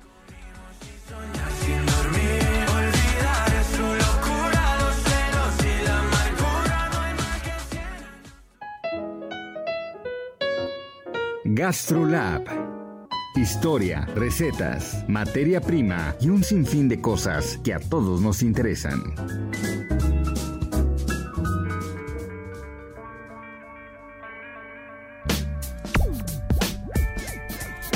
Bueno, 3 de la tarde con 7 minutos ya en el tiempo del centro del país. Vamos con nuestra sección consentida de los sábados con mi querida chef Paulina Abascal. ¿Cómo estás, Pau? Hola Manuel, muy buenas tardes a ti y a todos los que nos están escuchando. ¿Cómo está su sábado? Bien, pues ahí la llevamos ya previo al Super Bowl. Digo, con sacudidas como la del día de ayer, ¿verdad? Que no nos gustan, que ya nos hemos pronunciado, pero bueno, con toda la actitud para estar listos el día de mañana también. Me parece perfecto, Manuel. Oye, pues mañana es el Super Bowl. Ujú. ¿Qué te parece que preparemos una pizza? Ándale. Una pizza con un refresco de cola. Ay, no me digas que no es increíble para ver el Super Bowl. Delicioso, me parece extraordinario. ¿Ya tienes cómo anotar? Estoy listo. Mira, vas a necesitar 400 gramos de harina Ajá. con unas cuatro cucharaditas de aceite de oliva, Ajá. 10 gramos de levadura fresca o seca. Ahorita te explico lo de la levadura. De levadura fresca, ajá. Una pieza de huevo, Ujú, 200 mililitros de agua, ujú. una pizca de sal. Ok. Mira, lo que pasa es que la levadura la vas a conseguir en una panadería o la vas a conseguir en el súper, pero en sobrecito, entonces es distinta. Ok. Una es la que es como masita que te la venden en cualquier... Tú te paras en cualquier panadería y les dices, ¿me puede vender levadura? Y te dicen que por supuesto que sí y te la venden. Y esa es como una masita. Ok. Y por otro lado, si no vas a la panadería y vas al supermercado, pues lo único que tienes que hacer es buscar en la parte de las harinas levadura y viene como instantánea en polvito. Cualquiera de las dos te funciona súper bien. Correcto. Bueno, entonces tú vas a poner todo, absolutamente todo junto y vas a empezar a amasar Ujú. hasta que la masa se vuelva elástica y quede en una sola pieza. Hasta quedar elástica. Ujú. Muy importante saber que si tú tienes una batidora puedes utilizar el gancho que, que es especial para la, para la batidora trabajar levadura y si no, bueno, pues sí te vas a tardar un ratito en estar amasando, pero hay que tener paciencia y ganas porque yo siempre digo que cuando uno hace pan con levadura, la verdad es que sacas el estrés increíble. sí. Pero Sí, bueno, sí. son las dos opciones que yo te doy. O Correcto. con la pala, con la este, el gancho en la batidora o a mano. A mano. Muy bien. Ya que lo tienes así elástico, Manuel, lo vas a dejar reposar hasta que doble su tamaño esta masa. En un lugar tibiecito y tapado con un trapito para que no se le haga costra. ¿En un, en un espacio qué? En un lugar tibio. O sea, tipo cerca de tu estufa, cerca del refri, en la parte de arriba donde está el motorcito del refri. O sea, en un lugar donde esté tibio, la levadura pues se siente muy apapachada y entonces empieza a comer todo lo que tú le estás poniendo ahí en la masa y entonces empieza a liberar el gas carbónico de la fermentación. Y esto hace que doble su tamaño la masa Óndale. Entonces, en espacio y lo, y lo tapamos. y lo tapas. Ok. Van a pasar como dos horas para que pueda levar. Ok. Una vez de que ya levó y que ya pasó el tiempo y que ya se, se esponjó como el doble de su tamaño que lo habías puesto, vas a tomar esta masa y la vas a amasar otra vez. Ok. Y entonces en una charola vas a poner toda tu masa, Ujú. Ok. poniéndola el grosor que a ti te guste. Hay gente que les encanta la masa de la pizza muy delgadita. Si es así, necesitas extenderla con un rodillo. Y si te gusta más gruesecita, con ayuda de tus manos en una charola, la vas extendiendo hasta darle el tamaño de la forma de tu charola. Ok, correcto. Y ya que lo tienes así, lo vas a meter a un horno de 200 grados. Y nada. Así, solita la masa. Ok. Lo vas a meter alrededor de unos 15 minutitos. Esto es para darle una precocción a tu masa y que cuando tú le pongas la salsa de jitomate, el queso y lo que le quieras poner, no te cre- no te vaya a quedar cruda. Este es un muy Ah, buen tip. Porque mucha gente lo hace así y entonces con la humedad de tu queso y de la salsa de tomate, pues obviamente te queda cruda la masa, no está rico. Entonces tú le vas a dar así, a la pura masita, un tiempo de 15 minutos en el horno a 200 grados de cocción, Ah, listo. la vas a sacar y le vas a poner una salsa de tomate deliciosa. Hay muchas, yo te voy a tener que decir la verdad, una marca que a mí me encanta, que es la de Contadina, que la venden en cualquier supermercado, que ya viene preparada y tiene todo el sabor a Italia. Esa se- su- suena muy bien, además sí, sí le he visto, ¿eh? Sí, Contadina es una marca muy rica. Y ya encima, ¿qué se te antoja ponerle, Manuel? ¿Qué pepperoni, qué puras verduras, qué jamón y piña para hacer la hawaiana? Queso mozzarella, ¿no? Sí es mozzarella, ¿no? Le puedes poner queso mozzarella, queso chihuahua, queso manchego. Digo, si la hacemos típicamente italiana, pues sí sería el queso mozzarella. Sí, claro. Fíjate que compré le- apenas un queso menonita que está Ajá. buenísimo. Entonces le puedes poner quesito, ¿no? De ese para, para este derretir. Y encima, ¿qué le pondremos? ¿Tú qué le pondrías, Pau? Mira, yo la tengo en mis redes sociales con pepperoni Ajá.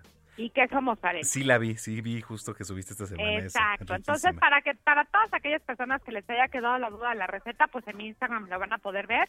A mí me fascina así, esa pizza, o de puros quesos también se me hace deliciosa. qué rico, de cabra y combinación, ¿no? Exacto, le puedes poner de cabra, parmesano, brie, el que tú quieras. La verdad es que queda muy rico.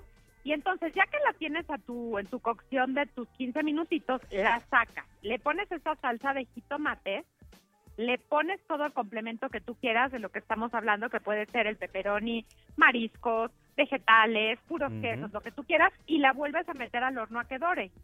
Y ya Ok. está lista tu pizza. Ok, ay, qué rico, ahí va, ¿eh? A ver si, si nos va a quedar bien. A ver. Bueno, señoras y señores que nos vienen escuchando, tomen nota, por favor. Se necesitan 400 gramos de harina, 4 cucharaditas de aceite de oliva, 10 gramos de levadura fresca, una pieza de huevo, 200 mililitros de agua y finalmente una pizca de sal. Bueno, todo esto que le acabo de platicar lo van a poner junto. Lo vamos a comenzar a amasar hasta que ya quede de una manera elástica, en una sola pieza, ¿eh? Una sola piececita empezamos a amasar y nos tiene que quedar elástica. Bueno, esta masa la tenemos que dejar reposar para que doble su tamaño en un espacio tibio. Busque un espacio que esté tibio y lo vamos a tapar por aproximadamente dos horitas. Ahora, ya que infló su tamaño, etcétera, la vamos a volver a amasar ya en una charola. Ponemos la masa y con el rodillo, con la mano, la podemos hacer hasta el grosor que nosotros nos guste. ¿Vale? La podemos utilizar el rodillo, podemos utilizar ahí también los dedos, etcétera. Entonces, ya que tenemos todo esto, la recomendación es meterla a un horno, a, a un horno, perdón, a 200 grados, unos 15 minutitos. ¿Para qué? Para que se precoza la, masa y entonces no nos vaya a quedar cruda. La sacamos y entonces sí, ya le empezamos a embarrar la salsita de tomate y le ponemos al gusto. Puede ser quesito si a usted le gusta, porque tengo amigos, por ejemplo, que no les gusta el queso. Entonces, bueno, pues nada más la salsa de tomate, algunos ingredientes como peperón y piña, ya dependiendo usted cómo le guste. Yo la voy a preparar con queso y le voy a poner arriba jamón y a ver qué, qué más se me atraviesa por ahí. Pero para que quede, la vuelve a meter al horno y nuestra pizza, hasta se me hizo agua la boca. Y nuestra pizza quedó lista, Pau. Ay, Manuel, ¿por qué no me dijiste que ya habías estudiado para chef? Ah, ya ves, ¿Eh? erré la profesión. No, bueno, ya estudiaste para chef y no nos lo habías dicho, ¿eh? Correcto, mira, ¿qué tal nos quedó, Pau? No, hombre, te quedó increíble. Muy Y bien. espero que así les quede a todos para el Super Bowl. Me parece excelente. ¿A quién le vas? ¿Le vas a alguien en particular? No, Manuel, yo nada más me pongo a cocinarle a todos, a atender a todos y listo. Y Muy que gane bien. el mejor. Muy bien, una pizza y una cervecita bien fría o un refresco de cola. Exactamente. Muy bien. Así es que, que por favor nos escriban y nos digan qué tal les quedó, les quedó esta receta y todas las que hemos dado todos los fines de semana. Oye, que ya tenemos un recetario bien largo. Larguísimo. Oye, este, mándanos tus redes sociales para que nos puedan mandar esas fotos, por favor. Claro que sí. Recuerden que me encuentran en Paulina Bascal en TikTok, Instagram, Facebook, YouTube, pero el de la palomita azul, que no acepten imitaciones. Ahí estamos con la palomita azul. Te mando un abrazo como siempre, Pau. Igualmente, que tengan muy bonito fin de semana todos y cuídense mucho, por favor. Muchas gracias. Es la chef Paulina Abascal en Zona de Noticias 3 con 16.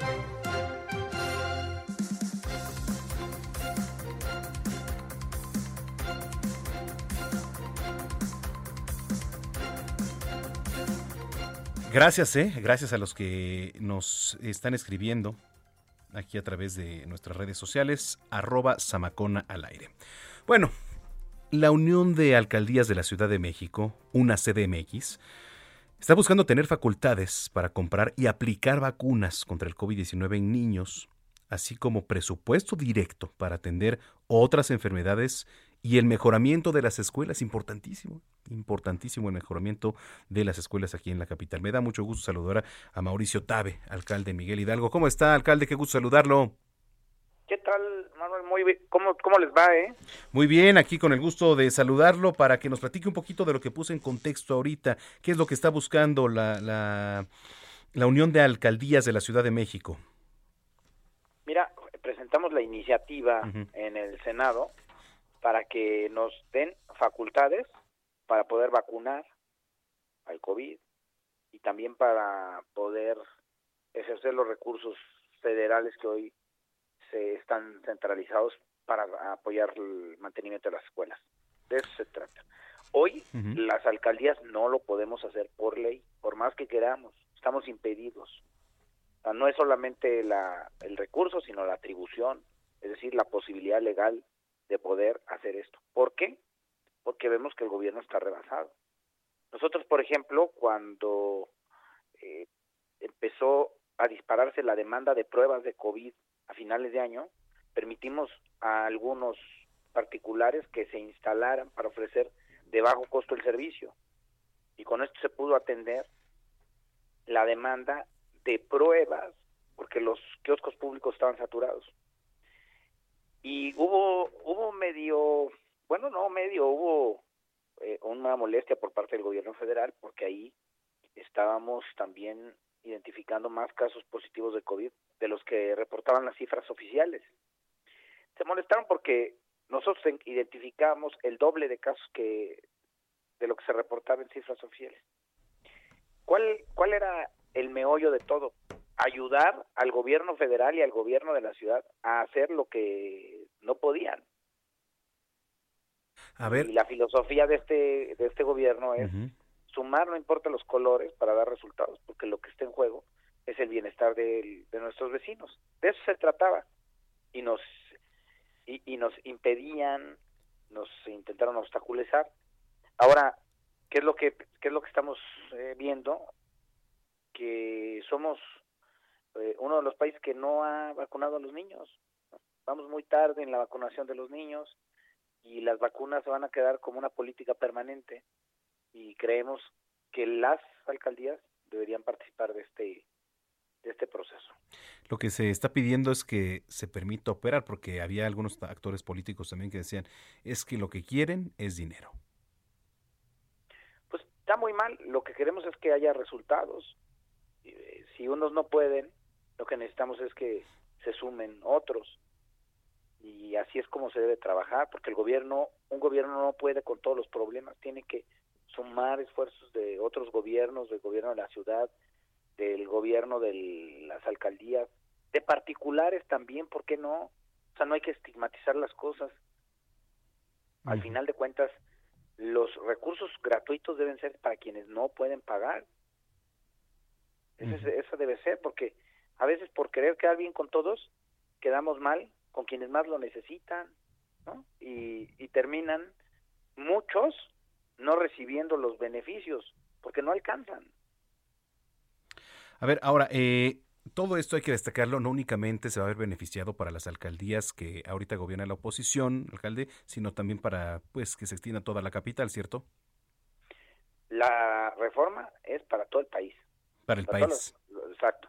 No es que estemos obligados a hacerlo, es que podamos hacerlo cuando veamos que nuestro municipio o alcaldía el gobierno no se está dando abasto.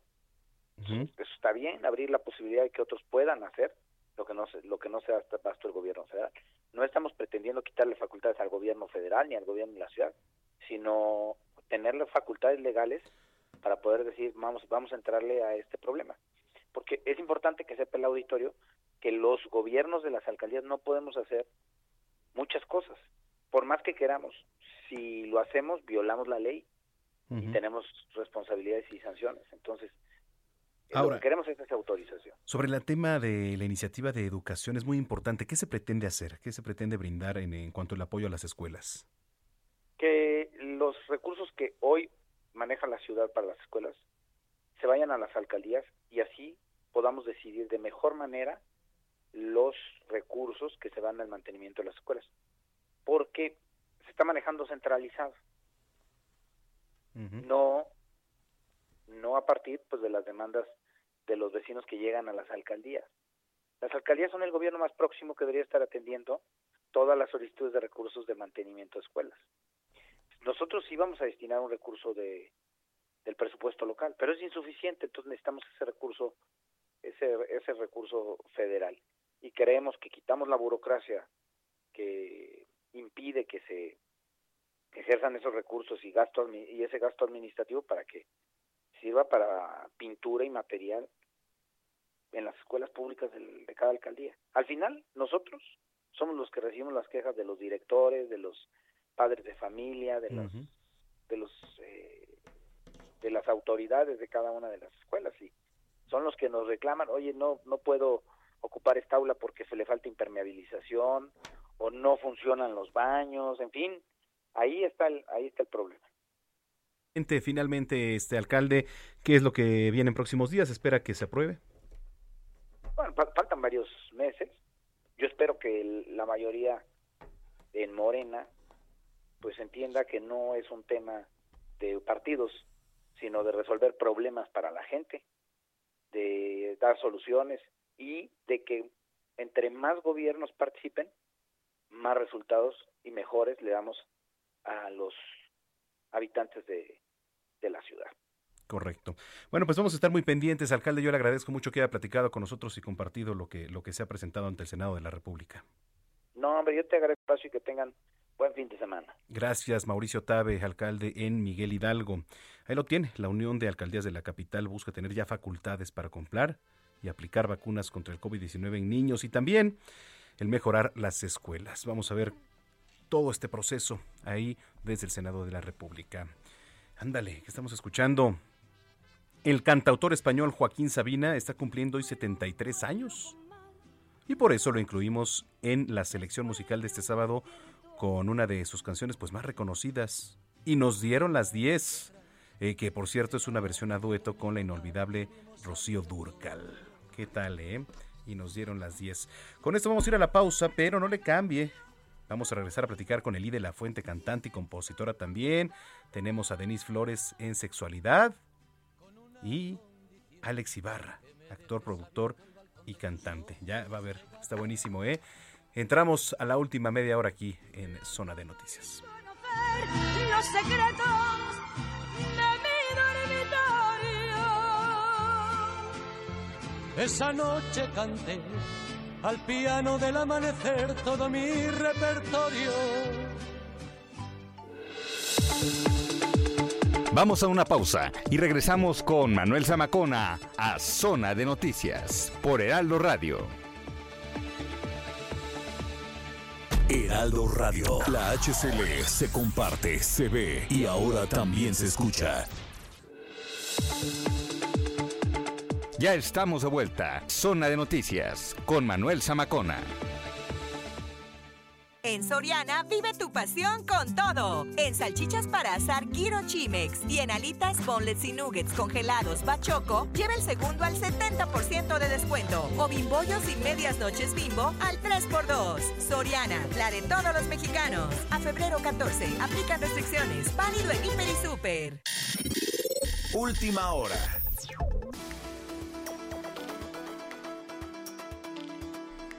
Las 3 de la tarde con 30 minutos en el tiempo del centro del país. Mire, déjeme el platico de última hora que el vocero de la Fiscalía de la Ciudad de México está informando que se inició una investigación por los delitos de secuestro, abuso de autoridad y robo contra la alcaldesa de Cuauhtémoc, Sandra Cuevas.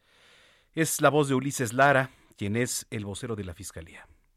de parte de la Fiscalía que se inició una investigación tras la denuncia presentada por dos mandos de la Policía Auxiliar de la Secretaría de Seguridad Ciudadana en contra de la servidora pública titular de la Alcaldía Cuauhtémoc por el delito de privación de la libertad, abuso de autoridad, robo y lo que resulte. Lo anterior, luego de que derivado de diferentes acciones llevadas a cabo para reordenar el comercio informal en el centro histórico, en coordinación con las autoridades del gobierno de la Ciudad de México, se generó un diferendo con relación a la competencia en el tema de la venta en vía pública, en el perímetro comprendido entre Correo Mayor y Circunvalación, para lo cual se acordó una reunión en próximos días donde se llevarían a cabo los lineamientos en el tema.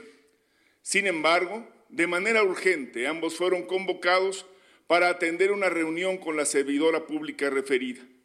Los mandos de la Policía Auxiliar señalaron que fueron requeridos en el sitio con el argumento de dialogar y trabajar en la ampliación del servicio de vigilancia. De acuerdo con las primeras investigaciones en el sitio, la oficina donde despacha la alcaldesa se encontraban la titular de la demarcación y varias personas más, entre ellas la directora de Mercados y Vía Pública, así como el director general de Seguridad Ciudadana y Protección Civil. Tras las entrevistas rendidas por los afectados, quedó asentado en la indagatoria que ambos uniformados fueron agredidos tanto verbal como Pues mire, yo no sé eh, qué pensar, pero eh, lo que sí es que es gravísimo, ¿eh? Es gravísimo.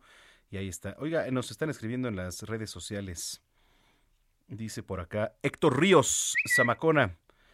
Eh, bueno, no puedo decir esa palabra, pero los de la Unión de Alcaldías lo único que quieren es que se les suelte recurso para que lo puedan gastar en sus moches. Se, se centralizaron varias cosas por sus temas de corrupción. Muchas gracias, Héctor, por tu comentario. Nos escribe Omar Rodríguez, dice Zamacona. Buenas tardes, licenciado. No va a dar regalos por el 14 de febrero como el año pasado que regaló una caja de chocolates, porfa. Ah, Gina, a ver qué, qué vamos a, a dar de regalo el día de mañana. Es cierto, es cierto. Mañana este, vamos a ver si, si traemos algo del Día del Amor y la Amistad para ustedes que nos están escuchando, por lo menos digo, algo sencillo, pero pues que no pase desapercibido. Y síganos escribiendo, por favor, a través de nuestras redes sociales, arroba Samacona al aire. Fíjese, ya se cumplieron dos meses de la volcadura de un tráiler que transportaba migrantes allá en el estado de Chiapas. Jenny Pascasio con la información. Buenas tardes, Manuel, para informarte que Domingo Giovanni Raimundo Mateo, de 18 años, y su concuño Miguel Inés Ortega, de 27, originarios de Almolonga, Quetzaltenango, Guatemala, viajaban a bordo del tráiler que volcó en la carretera Chiapa de Corzo el pasado 9 de diciembre. Miguel logró brincar de la unidad en movimiento, por lo que resultó policontundido, pero Domingo falleció. En entrevista con Pedro Raimundo, padre de Domingo, nos contó que no recibieron ningún apoyo ni del gobierno de Guatemala ni de México después de la muerte de su hijo. El cuerpo de Domingo ya fue entregado, pero el Registro Nacional de las Personas en Guatemala informó que la Fiscalía General de la República aún no envía la información necesaria para la entrega de las actas de defunción. Esto no solo sucede con la familia de Domingo, también con otras familias guatemaltecas contactadas por el Heraldo de México. Te comento, Manuel, que los familiares de Domingo son de muy bajos recursos, hablan lengua materna, no tienen información y tampoco saben dónde pedir justicia. En el caso de Miguel Laines, que viajaba con Domingo rumbo a Estados Unidos, no recibió la tarjeta humanitaria que el Instituto Nacional de Migración entregó a 79 de los 114 migrantes que resultaron heridos. Las autoridades migratorias señalaron que no hay más visas humanitarias por entregar, pues ya fueron dados de alta todos los hospitalizados finales de enero concluyó la repatriación de los cuerpos. Mientras tanto, la Fiscalía señala que siguen las investigaciones, pero no hay detenidos después de dos meses del trágico accidente donde fallecieron las 57 personas migrantes. La información desde Chiapas, Manuel. Muy buenas tardes. Muchas gracias a Jenny Pascasio. Muy buenas tardes. Son las 3 de la tarde ya con 35 minutos en el tiempo del centro del país.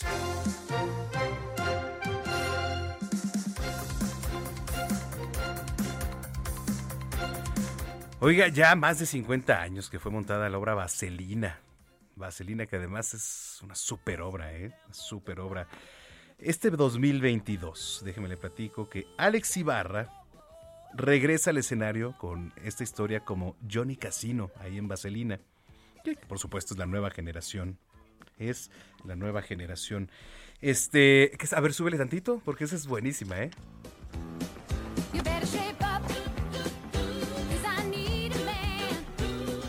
¿Cómo no? Ahorita la voy a escuchar de retache en, en, mi nave. Alex Ibarra, actor, productor y cantante en la línea telefónica. ¿Cómo estás? Qué gusto saludarte, mi estimado Alex. ¿Qué tal? ¿Cómo están? Pues aquí andamos este, celebrando los 50 años de Vaselina, man. Ya 50 años, qué barbaridad, ¿eh? qué, qué barbaridad. Oye, ¿cómo ha marcado en, en tu vida, Alex, esta, esta obra? No, pues todo. Imagínate que por ahí del 73, eh, mis papás trajeron la obra a México y no la podían estrenar porque no nacía. Sí. Entonces, imagínate, ya desde ahí estaba yo escuchando Vaselina, ¿no? Y luego la hago con Timbiriche a los 10 años. Y luego ya de adolescente con La Vale.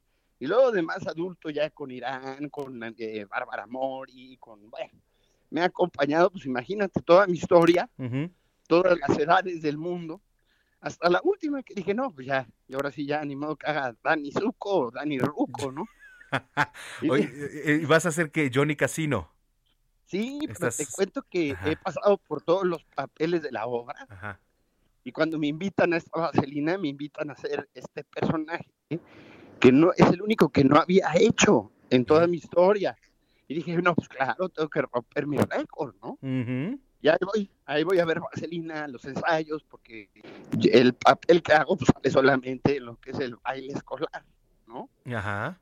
Entonces sale muy poco, pero eh, cuando llego y empiezo a ver los ensayos, me, híjole, de verdad los chavos con un hambre y unas ganas y una energía, todos cantan increíble, bailan muy bien, con una condición física, porque es una obra que requiere de, de, de un alto rendimiento, ¿no?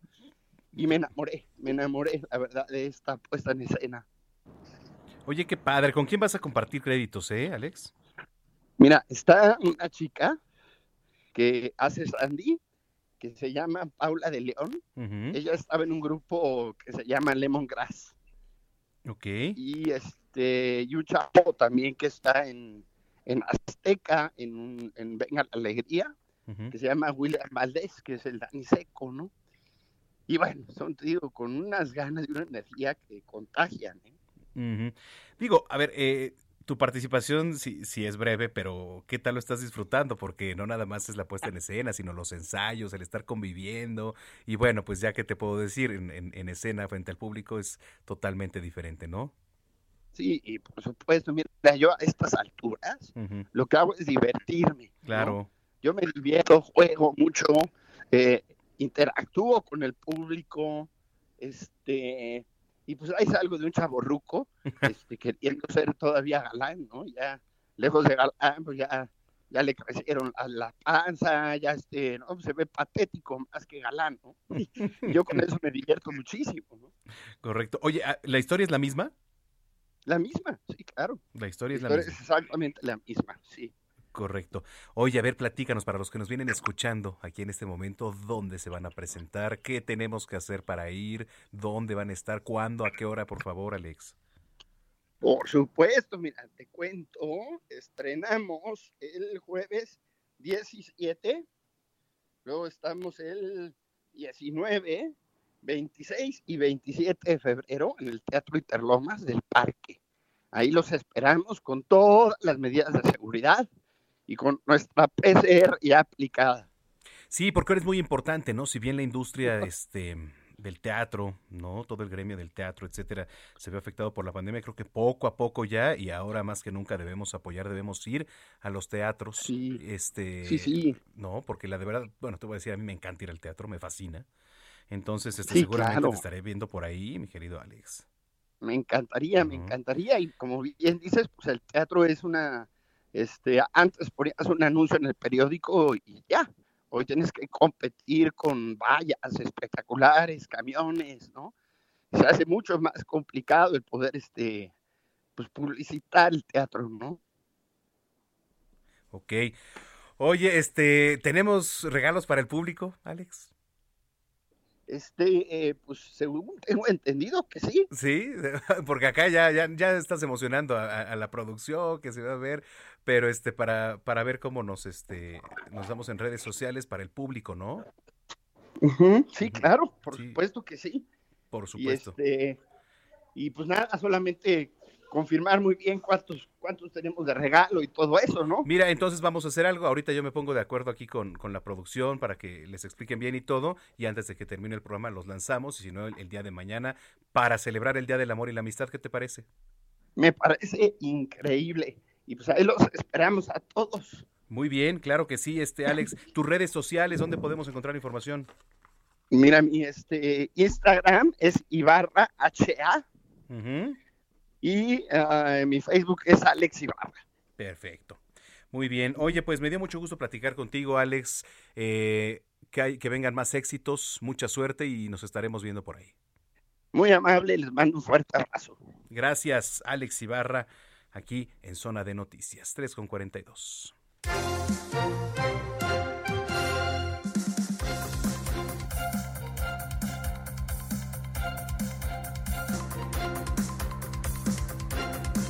Bueno, pues ya que estamos, ya que estamos aquí en la zona de entretenimiento, déjenme platicarles que tengo en la línea telefónica a Elí de la Fuente, que es una cantante mexicana de géneros de jazz, balada pop, rock y además funk.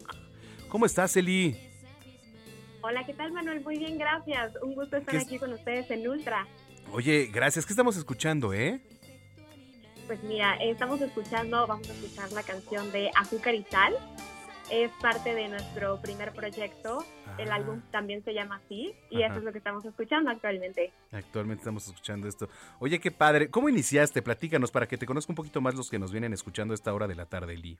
Claro que sí, Manuel. Pues mira, les platico que hace un par de años yo conocí a Alison Salazar en un ambiente completamente godín. Ahí fue que lo conocí, ahora es mi manager. Y un día saliendo de la oficina nos fuimos a cenar unas salitas y salió este tema de, de los hobbies, ¿no? Entonces coincidimos evidentemente en la música y fue así como en alguna otra ocasión me llegó a escuchar cantar y me hizo la propuesta directa de grabar una canción yo realmente acepté esa propuesta sin pensar algo más allá, simplemente porque me encanta cantar. Y cuando menos me di cuenta, Manuel, ya estábamos grabando en un estudio y ya estábamos preparando las siguientes canciones para este gran proyecto. Fue así que inició esto. Oye, a ver, y entonces, bueno, todo viene de los hobbies, etcétera. Y ahora que, que- que vas creciendo poco a poco, porque además ya vimos tu trabajo en, en YouTube, etcétera, ¿qué se te ha convertido? Siempre ha sido tu pasión, pero ahora que le estás canalizando, ¿qué sientes? Yo siento una inmensa felicidad, me siento plena, es algo que si bien, eh, como comentas ya, te gusta desde que eres muy pequeña en mi caso, ahora materializarlo me hace sentir plenamente orgullosa eh, y muy contenta. Correcto. Oye, ¿qué viene a ti este, para en próximos días? ¿Qué viene en próximos meses? ¿Cuál es tu visión ahorita, Eli? Pues mira, como ya salió el álbum, lo que tenemos planeado es hacer justamente una presentación para aquellos que, que les está gustando nuestra música, que puedan ir a vernos en vivo, que puedan eh, adquirir este disco. Y después tenemos planeado ir a Canadá para grabar canciones con algún artista que me gustaría mantener eh, como una sorpresa para todos ustedes, pero esos son los planes más próximos. Oye, qué padre. O sea, ya también escalando a, nivel internacional. Oye, y de todos los géneros que estamos platicando, jazz, balada, ¿es balada pop o balada y también pop? Yo creo que es un poquito de ambos. Realmente también el jazz tiene una gran influencia en mí y estamos trabajando con estos géneros, claro, sin cerrarnos también a, a otro tipo de géneros, ¿no? Claro. Eh, Por ejemplo, reggaetón es algo que está muy en boga y, y es algo con lo que eh, para nada estamos peleados, sino también nos gustaría tener un proyecto relacionado con reggaetón. ¿Estarías abierta a tener un proyecto de reggaetón entonces? Sí, claro. Sí, por supuesto. Oye, la, la pandemia, ¿qué te dejó o qué te ha dejado? Este, ¿Viste afectada, etcétera?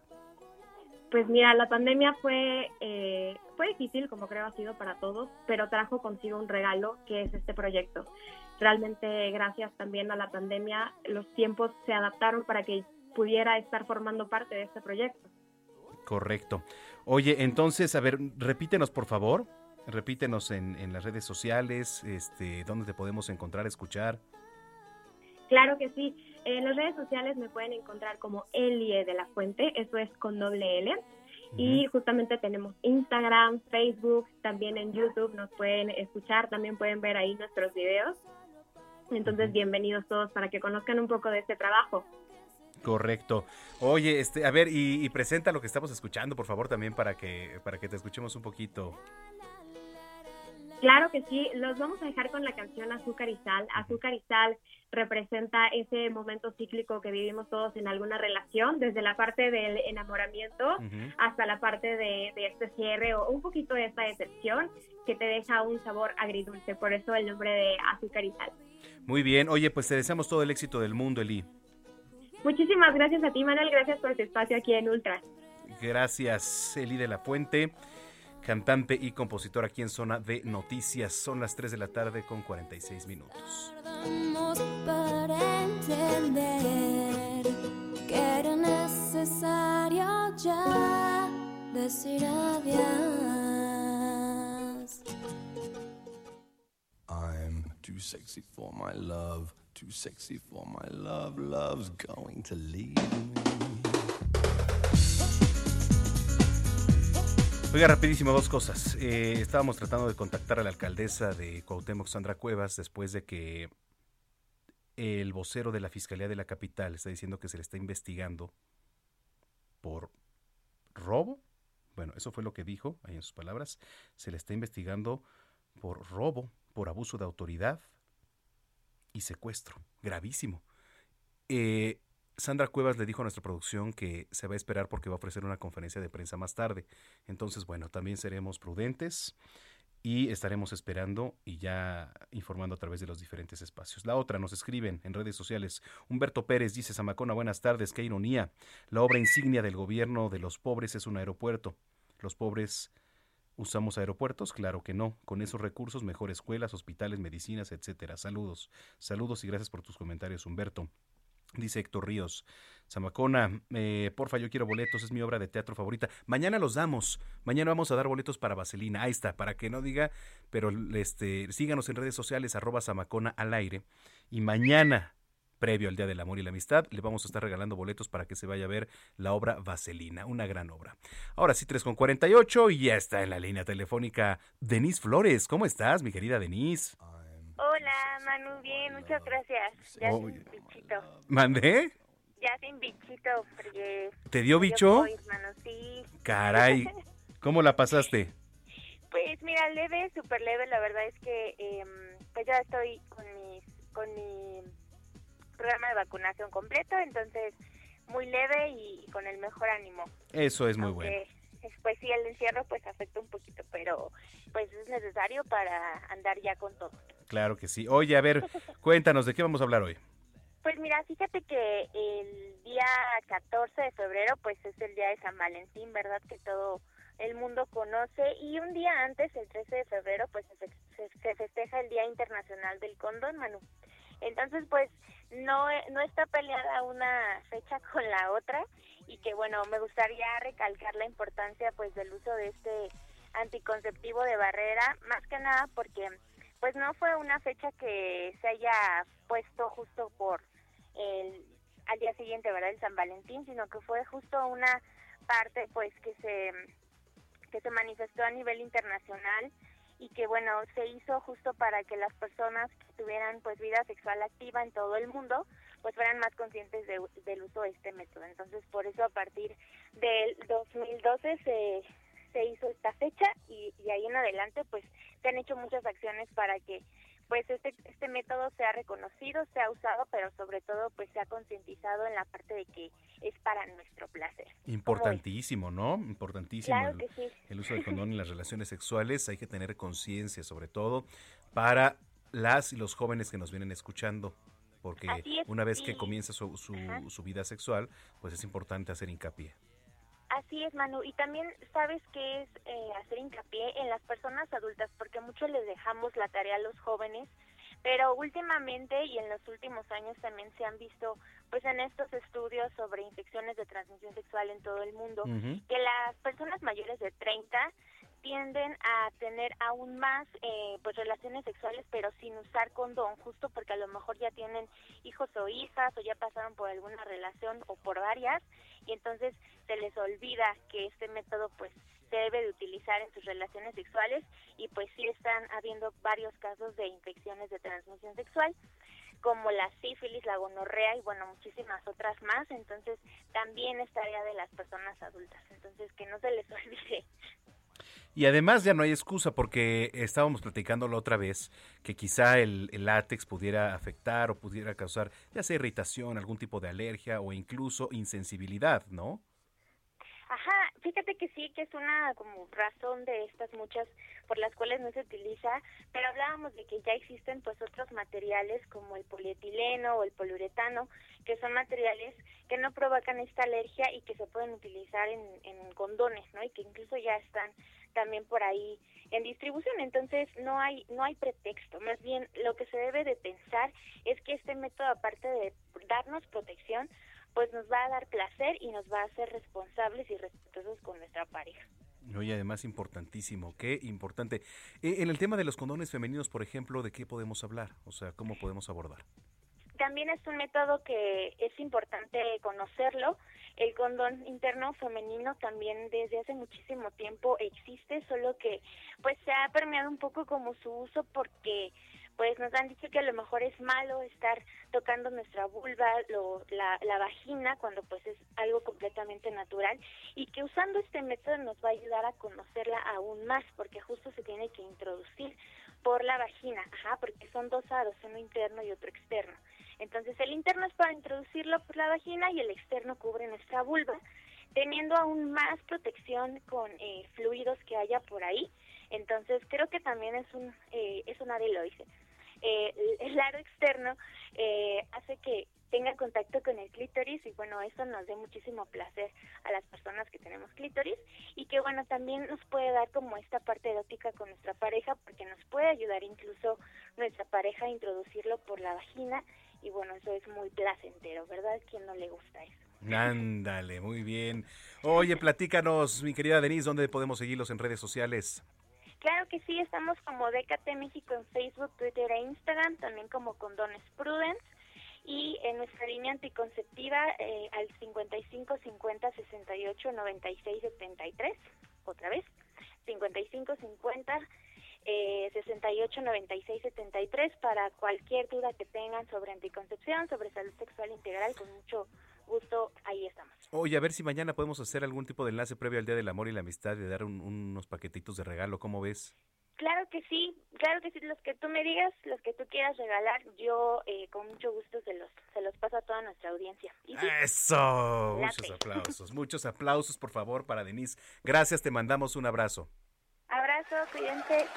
Gracias, Denise Flores, aquí en Zona de Noticias. Bueno, mire, nos vamos, pero pendientes. Mañana tenemos una cita aquí en punto de las 2 de la tarde en Zona de Noticias. Le vamos a tener previo del Super Bowl. Vamos a dar regalos para Vaselina. Vamos a dar también kits de condones para que se cuiden el 14 de febrero, para que disfruten, por supuesto. Además de toda la información local, nacional e internacional. Pendientes de las reacciones de la alcaldesa de Cuauhtémoc, Sandra Cuevas, también.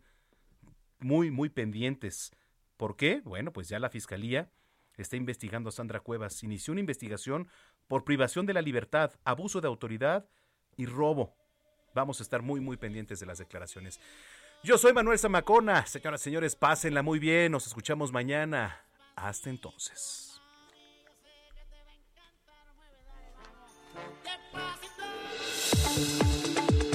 El Heraldo Radio presentó Zona de Noticias con Manuel Zamacona. Los esperamos la próxima semana en Zona de Noticias, el epicentro de la información. Selling a little or a lot? Shopify helps you do your thing however you cha-ching. Shopify is the global commerce platform that helps you sell at every stage of your business. From the launch your online shop stage to the first real life store stage, all the way to the did we just hit a million orders stage. Shopify is there to help you grow. Shopify helps you turn browsers into buyers with the internet's best converting checkout. 36% better on average compared to other leading commerce platforms because businesses that grow grow with Shopify. Get a $1 per month trial period at Shopify.com slash work. shopify.com/work.